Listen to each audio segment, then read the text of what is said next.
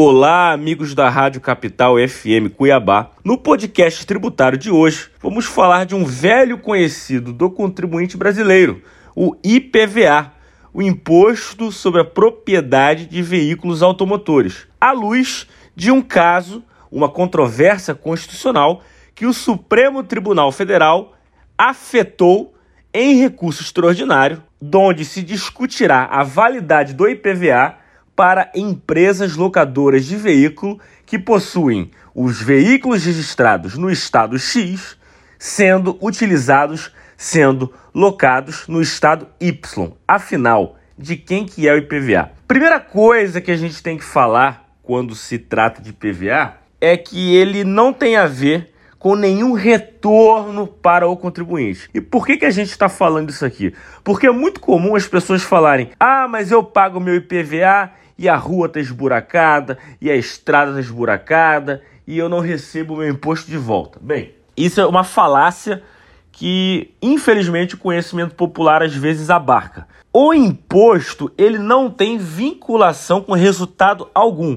Ele simplesmente tem o mistério, tem a função de arrecadar. Então, o dinheiro que a Fazenda Pública arrecada com imposto de PVA não é necessariamente voltado para consertar estradas, pavimentar vias. Não, ele é simplesmente um imposto arrecadatório. Não tem necessariamente uma contrapartida específica para alguma finalidade. Diferentemente das taxas, por exemplo, onde a taxa que o contribuinte paga deve voltar para o contribuinte por meio de um serviço específico público divisível. No caso do imposto, não. O Estado tem a competência para arrecadar esse tributo esse imposto e não tem que necessariamente aplicar esse imposto em uma atividade específica.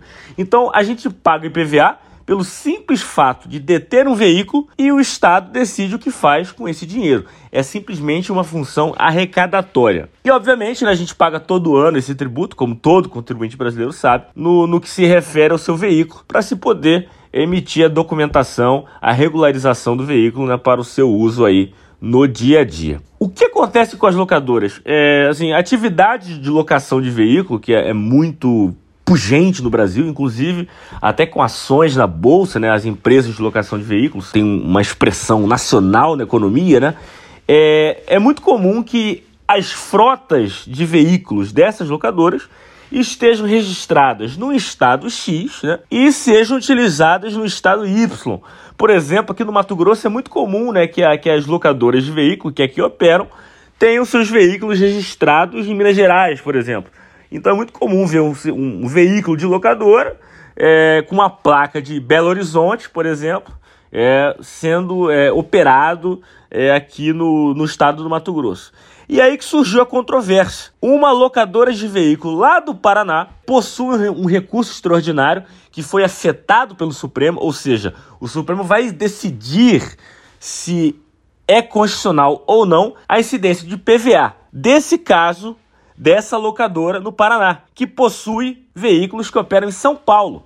E o estado de São Paulo decidiu por bem pensar: bem, se esses veículos operam aqui no estado de São Paulo, então eu Estado de São Paulo tem o direito de cobrar IPVA sobre esses veículos. Porém, a empresa do Paraná, essa locadora, falou: olha, eu já pago IPVA no Estado do Paraná em relação aos meus veículos. Então, eu pagar de novo o IPVA para o Estado de São Paulo configurar-se bitributação. O que, que é bitributação? É quando dois entes públicos cobram um tributo, o mesmo tributo, sobre o mesmo fato gerador. Né? Dois entes públicos diferentes. O bis tributário é quando o mesmo ente público cobra o tributo duas vezes. Então, nesse caso, por que, que seria bitributação? Porque a Fazenda do Paraná já cobrou o IPVA do veículo, dos veículos dessa locadora, e o Estado de São Paulo, outro ente público, está querendo aí cobrar o tributo dessa, dessa empresa do Paraná. O Supremo vai decidir, afinal, quem que é o ente competente para cobrar esse IPVA? Se é o estado onde o veículo da locadora está registrado ou se é o estado onde se utiliza esse veículo na locação. É um tema que vai afetar todas as locadoras do Brasil, né? todas, por ser afetado pelo Supremo, vai ter essa repercussão geral e é importante para decidir a segurança jurídica para que as locadoras possam fazer um melhor planejamento tributário. Contribuíram para a matéria os advogados Pascoal Santulo e Renato Melon.